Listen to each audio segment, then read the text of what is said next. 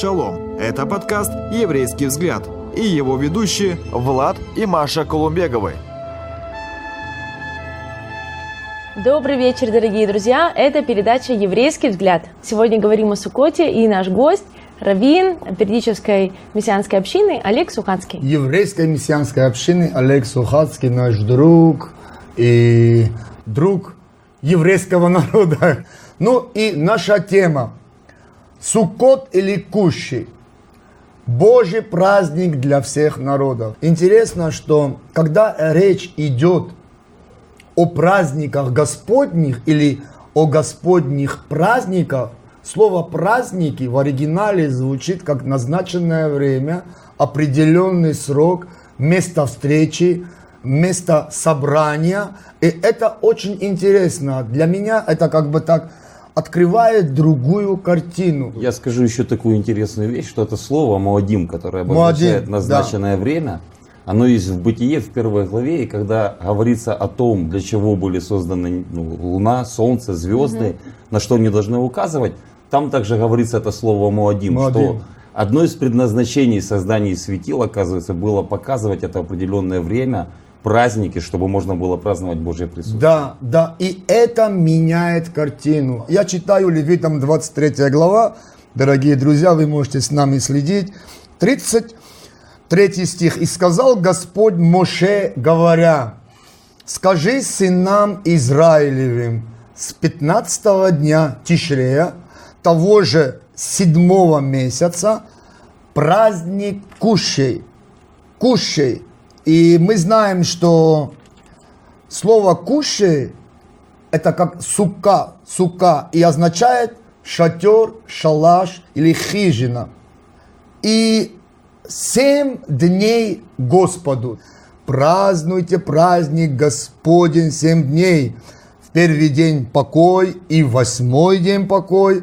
В первый день возьмите себе ветви красивых деревьев – ветви пальмовые и ветви дерев широколиственных и вербричных, и веселитесь перед Господом Богом вашим семь дней. Очень интересно, семь дней только и веселиться. Но не только веселиться, но оказывается, мы же читаем, что надо приносить жертвы. Определенные жертвы. И принося эти определенные жертвы, принося их в радости, и в веселье, потому да. что семь дней надо веселиться, и в те же семь дней надо приносить жертвы. Это очень важный аспект, дорогие друзья, что когда мы приносим Господу какие-то дары, какие-то жертвы, в контексте, которыми Бог благословляет свой народ, потому что Бог не может принос, э, призывать свой народ давать то, что mm-hmm. он не имеет. И это очень важно понять многим из нас. Потому что Бог благословляет свой народ и призывает, чтобы его народ тоже был тем, который благословляет и приносит и воздает Богу благодарение за то, что Он благословляет. И вот этот момент тоже мы с тобой э, должны обговорить. Постановление вечное – что бы это значило для наших э, зрителей, например, зрителей, э, уверовавших в Господа из других народов и племен? Должны ли мы праздновать праздник Куши или Господние праздники, как они праздновались э, в древние времена и даже во время э, Иешуа в Израиле? Должны ли мы их праздновать сегодня? И если да, то как? И Последнее, в кущах, то есть в шалашах живите семь дней, всякий туземец, израильтянин должен жить в кущах. И очень важный аспект, чтобы знали роды ваши, что в кущах поселил я сынов Израилевых, когда вывел их из земли египетской. Я Господь, Бог ваш. Аминь. Аминь. Давайте поговорим об Давайте этом. Давайте поговорим. Ну, один из аспектов, я думаю, что это не единственный аспект, один из многих аспектов и причин, почему Бог дал праздники, потому что каждый из праздников, он нес в себе свой глубокий духовный смысл, открывал особенную грань отношений с Богом, показывал особенную э, черты характера Бога. Угу. И знаете, мы как люди очень склонны вообще к тому, чтобы суета, повседневность, какие-то проблемы, какие-то заботы, они захватывали нас, и мы теряли, если не в целом фокус с Бога, с Его присутствия, то мы иногда теряем фокус каких-то важных аспектов для нашей духовной жизни, нашего развития, угу. нашего духовного роста, служения, освящения и так далее. И вот праздники как выделенный день. И одна из причин тоже, как я думаю, почему нужно было вот заповедь не работать. Угу. Потому что человеку важно было остановиться, отложить все свои вопросы, все свои заботы. Он должен был перестать ну, делать свои привычные дела. И это нужно было не просто лечь на диване, а нужно было делать определенные действия в то время, которые должны были напомнить важные аспекты праздников. Угу. И через это люди как бы возвращались волей или неволей. Они возвращались из суеты, даже если она захватила их, какие-то вопросы, какие-то проблемы, угу. мышление, они уже погрузили сильно. Приходил праздник, стоп, остановка, и им нужно вернуться к этому аспекту, чтобы начать о нем думать, размышлять, проверять свою жизнь, что-то с этим делать и переживать этот аспект Божьего праздника, переживать этот аспект того, что Бог заложил как особенный подарок в эту обертку, в этот сам день. И потом как бы вспомнив, погрузившись, может быть даже перейдя на какой-то следующий этап, глубину понимания данной конкретной истины, данного конкретного вопроса, распространить эту благодать на целый год. Так же как шаббат, день недели, который помогает нам распространить благодать на каждый день, да, угу. остановившись, прийти к каким-то выводам. И праздник Кущи, он в действительности имел в себе и имеет в себе много таких аспектов, которым, когда люди возвращались, останавливались, праздновали, это возвращало их веру, их мышление, их жизненные подходы к определенным вещам, которые Господь заложил именно вот в этом празднике и в этом праздновании. Вот э, интересный вопрос. Один из аспектов этого праздника, чтобы народ Израиля жил в кущах, чтобы вспоминать, что Господь вывел нас из земли египетской, да? Угу. Но вот как вы, как Рэбе, можете ответить на такой вопрос? Вот не было бы логично этот праздник праздновать после Песаха. Вот они вышли, мы отпраздновали Песах, и сразу тогда, весной, праздновать праздник Кущи. Зачем нам нужно праздновать праздник Кущи, жить в шалашах осенью? Ну, вы знаете, здесь очень интересный вопрос – и я думаю, что все-таки Песах это одно напоминание в, одном, в одной угу. части года, которое напоминает нам о избавлении от рабства, угу. о свободе, о избавлении от ярма и цели нашей свободы. Праздник же Суккот, он погружает нас и возвращает нас к временам и к двум таким важным, на мой взгляд, аспектам. С одной стороны, напоминание о странствовании то, что всегда связано с нашим народом, и то, что для нас, новозаветних верующих, должно оставаться тоже в фокусе, странники и пришельцы, которые угу. не привязываются ни к чему земному. Угу. И с другой стороны, есть другой важный аспект, который нам напоминает о времени абсолютной Божьей такой защиты, покрова, обеспечения для еврейского народа, когда народ, но ну, он был полностью зависим и они были зависимы от такого божественного GPS-навигатора в виде огненного и облачного столба. 40 лет. 40 лет. Они были зависимы от э, питания, которое выпадало каждое утро мана. Они были зависимы от скал, откуда источалось. И более того, э, они были зависимы от в пустыне, они были зависимы от, э, знаете, такого божественного зонтика, такого да. покрова, который защищал их с одной стороны от жары, а с другой стороны днем, да, а с другой стороны от непогоды, когда это происходило. И это Суккот – это особенное напоминание о Божьем покрове и о нашей зависимости от этого Божьего покрова и обеспечения. И есть много таких важных аспектов, которые мы, новозаветные верующие, можем из этого черпать. Что они утверждали? Один из аспектов, которые они утверждали, они говорили, Бог исполнил свое слово, Бог исполнил свои обетования. И несмотря даже на то, что мы по каким-то причинам нашим личным не вошли первым поколением угу. в обетованную землю, Бог не отменил своего слова, Бог исполнил свои обетования, Он верный Бог, Он вел нас во втором поколении, И мы сейчас здесь находимся, Бог благословил нас, мы служим Богу, Он благословляет нас, мы радуемся пред Его лицом, мы живем под Его защитой. Бог верен.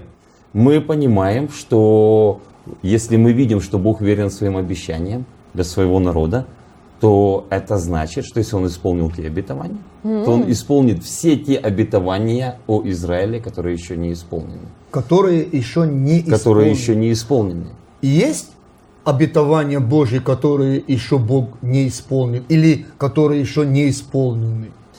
Вообще верность Бога своим обетованиям – это важнейшая ну, часть нашей веры и нашей жизни. Угу. Потому что наша жизнь, как верующих людей, она строится на основании веры в Божье Слово, в Божье обетование, в Божью любовь и в Божью верность. Если это основание забрать из жизни верующих людей, у нас ничего не остается. И вот теперь возникает очень простой вопрос. Если Бог пообещал что-то своему народу, заключивший с ним завет, и тем более, что в Новом Завете для нас Рэба Шауль, апостол Павел совершенно ясно говорит, что знал Бог наперед, какой народ он избирает. Это моя перефразировка. Угу. Второй стих э, послания к римлянам 11 глава. Он знал наперед. Для него не было сюрпризом ни их отпадения, ни их восстановления, ни их как, то, что у них не получилось, это не было сюрпризом. Когда он избирал их, он, он знал. знал это наперед. Да. Поэтому, когда он обещал разные обетования, угу. когда он говорил о разных вещах, связанных с историей Израиля, с его будущей, с его миссией и всем всем остальным, он наперед все знал. Но он это пообещал, и он дал гарантии своего слова и своей любви своему народу. Теперь, если Бог посмотрел на это все и говорит, не справились, ребята. Разочаровался я в вас. Выберу кого-нибудь другого вместо вас. Не буду больше вас любить, не буду исполнять свои слова о вас, не буду верной своему завету, потому что вы не верны. Тогда возникает вопрос, где всем нам взять гарантию да. веры в Божье Слово, в Божью любовь и в Божье обетование? Если Бог однажды пообещал кому-то, не исполнил чего-то, мы все находимся в угрозе. И с другой стороны, как раз если мы понимаем, да, кто-то мог быть неверен, первое поколение не вошло в обетованную землю, хотя Бог для них это предполагал, и это была его воля. Но Бог не отменил своего слова, но исполнил его во втором поколении.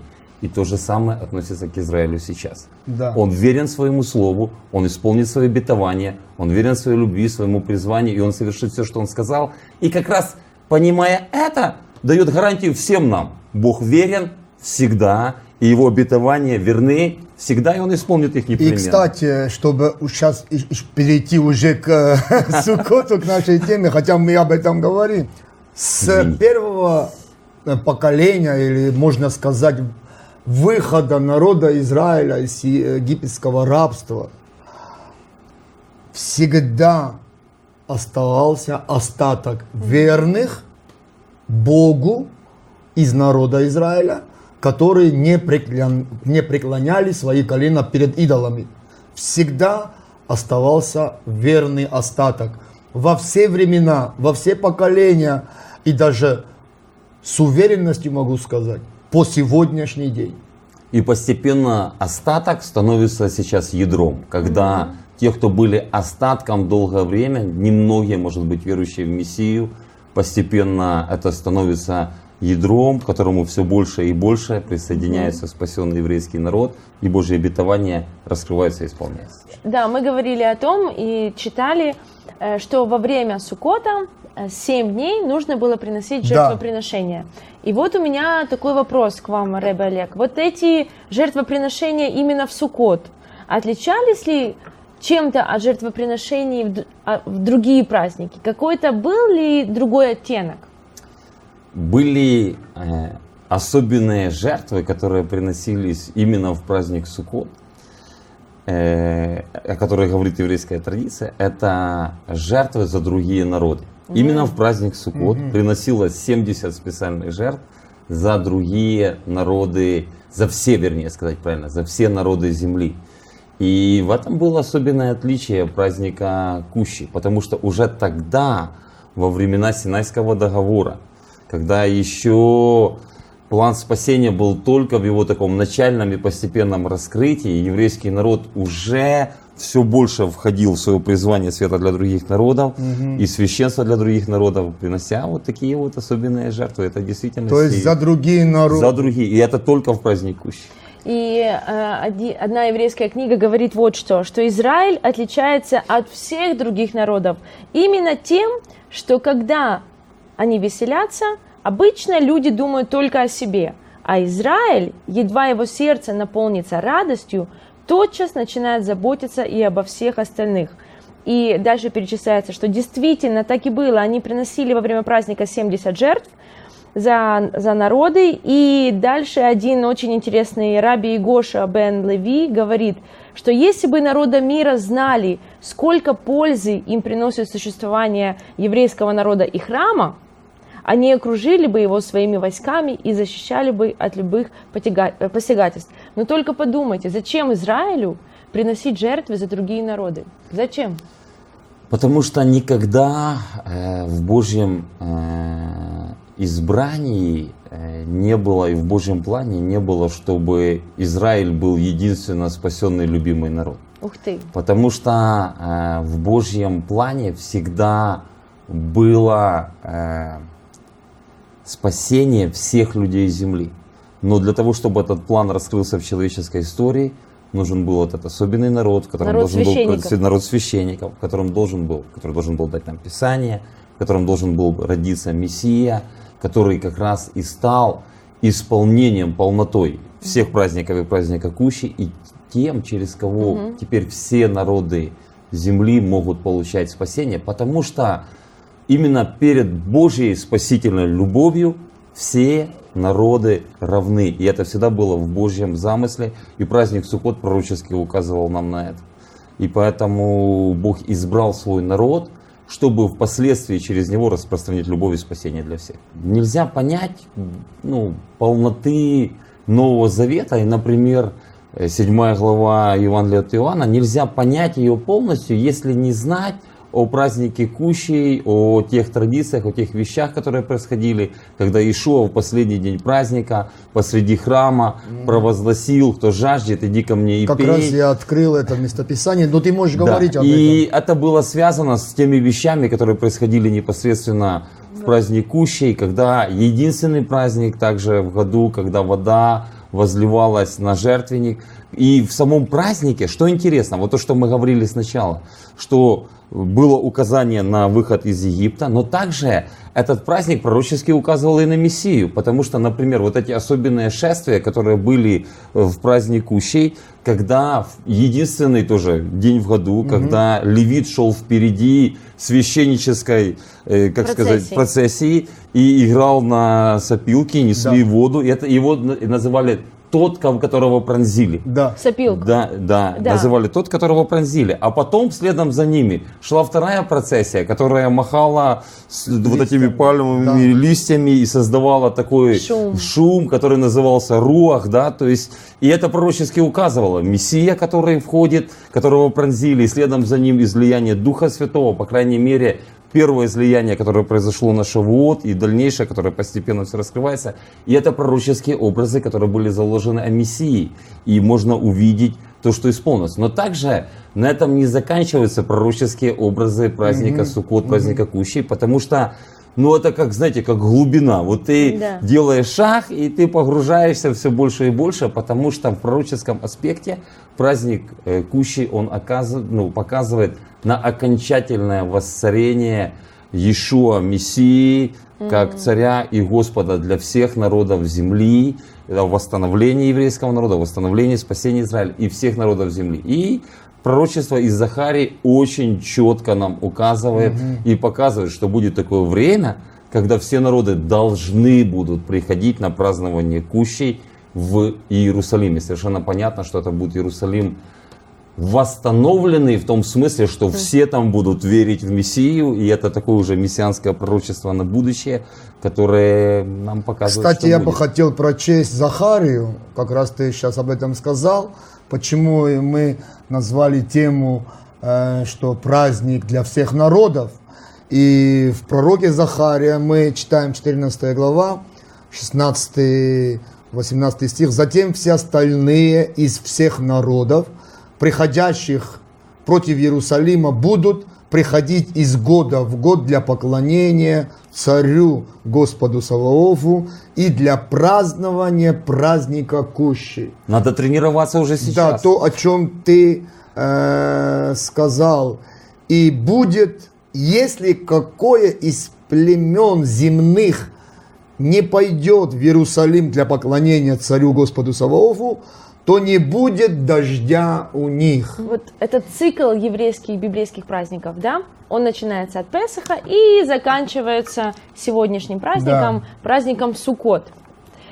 И вот такой вопрос. Почему именно на этом празднике заканчивается этот библейский цикл? Потому что можно было все закончить в Йом-Кипур, когда народ покаялся перед Богом, и Бог простил, и все. Зачем нужен был еще дополнительный праздник, именно как Суккот? И интересно, что предыдущие праздники Иерушашану и Йом-Кипур названы Маэт, как вот эти назначенные времена и свидания, а этот праздник в Писании назван Хаг, как именно праздник и радость. Празднество. Э, торжество. Да, вот, да, да, вот да, что да. вы видите вот в этой картине? Почему все не закончилось только на покаянии, а нужен был еще праздник Суккот, который Бог еще сделал праздником для всех народов, включил в него не только Израиль, но вообще весь мир? Э, я думаю, что есть несколько таких моментов, на которые можно вот обратить внимание, mm смотря на осенний цикл да, праздников. То есть, с одной стороны, мы видим праздник трубного звука, который, с одной стороны, может служить лично для нас в том плане, что мы пробуждаемся и как бы э, реагируем на этот Божий призыв в своей жизни, и также он пророчески может указывать нам на тот трубный звук, который будет в будущем. mm Праздник Йом-Кипур как раскрытие полного искупления.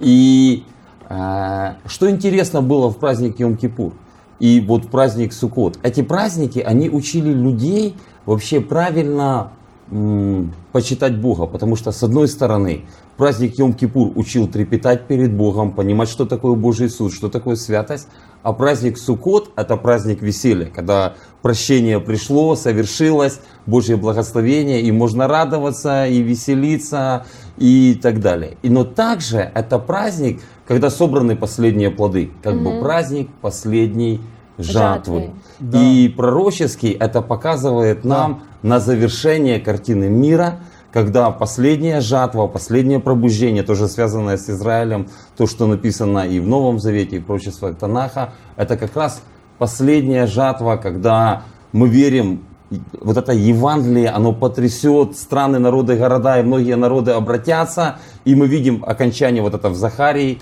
народы, которые приходят на поклонение.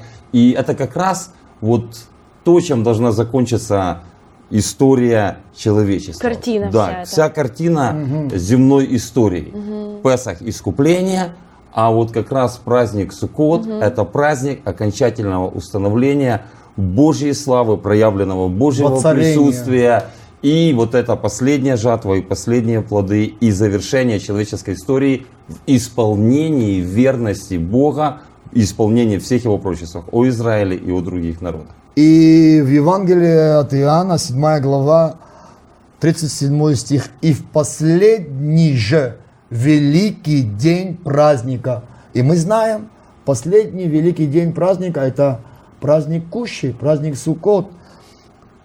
Стоял Иешуа и возгласил в синодальном переводе, а в греческом оригинале э, написано, что он кричал, крик, во, э, восклицать, вопить, кричать, говоря, кто жаждет, иди ко мне и пей.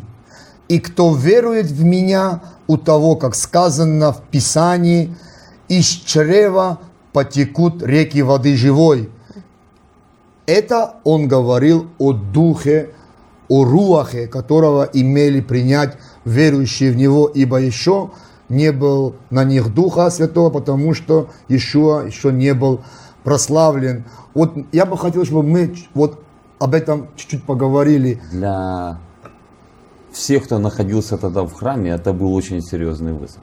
Mm-hmm. Потому что э, то, что Иешуа сказал, и то, что он кричал, тогда кричал к народу, именно кричал, чтобы они услышали, что здесь стоит тот, о ком говорили Маша и пророки, тот, в котором исполняются сейчас все или многие обетования для Израиля и для всей земли. Угу. И как раз вот этот момент желать, жаждать того, чтобы обещания Божьи произошли, ну, исполнились. Для того, чтобы то, что Бог обещал, вот оно раскрылось, произошло. И это возможно вот сейчас через веру вот в этого Мессию.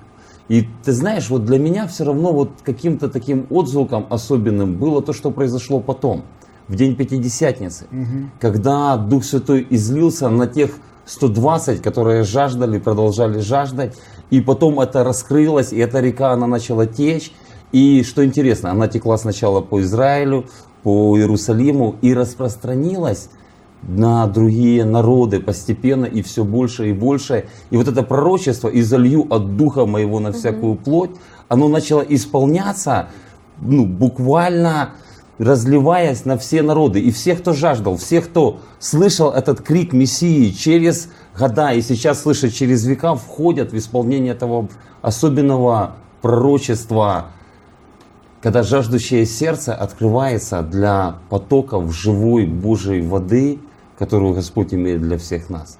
И просто это так, вообще, когда ты понимаешь то, что Бог хочет напоить всех нас. У Него есть эта живая вода. И просто нужно так пожелать этого сильно и поверить, что это для тебя и через тебя для других.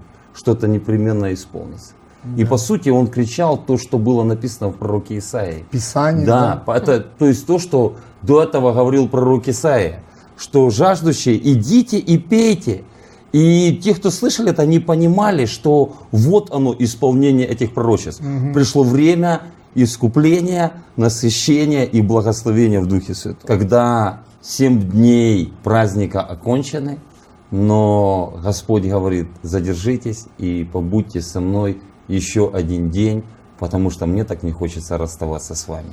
И это Невероятно. смысл, который должен нам всегда напоминать о том, что мы должны оставаться с Ним всегда.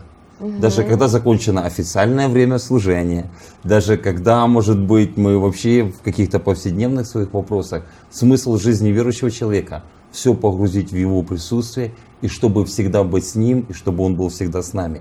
Задержитесь, не спешите, найдите время для меня, говорит Господь, побудьте со мной, мне так хорошо с вами. И этот призыв сочетается с призывом, кто жаждет, да. останься, задержись пей эту воду даром. Спасибо тебе, дорогой, что Спасибо ты вам. приехал Спасибо. к нам, поделился не только знанием, но и своим сердцем, и своей верою, можно даже сказать так. Друзья, спасибо, что были с нами. А больше интересного вы найдете на YouTube-канале «Еврейский взгляд».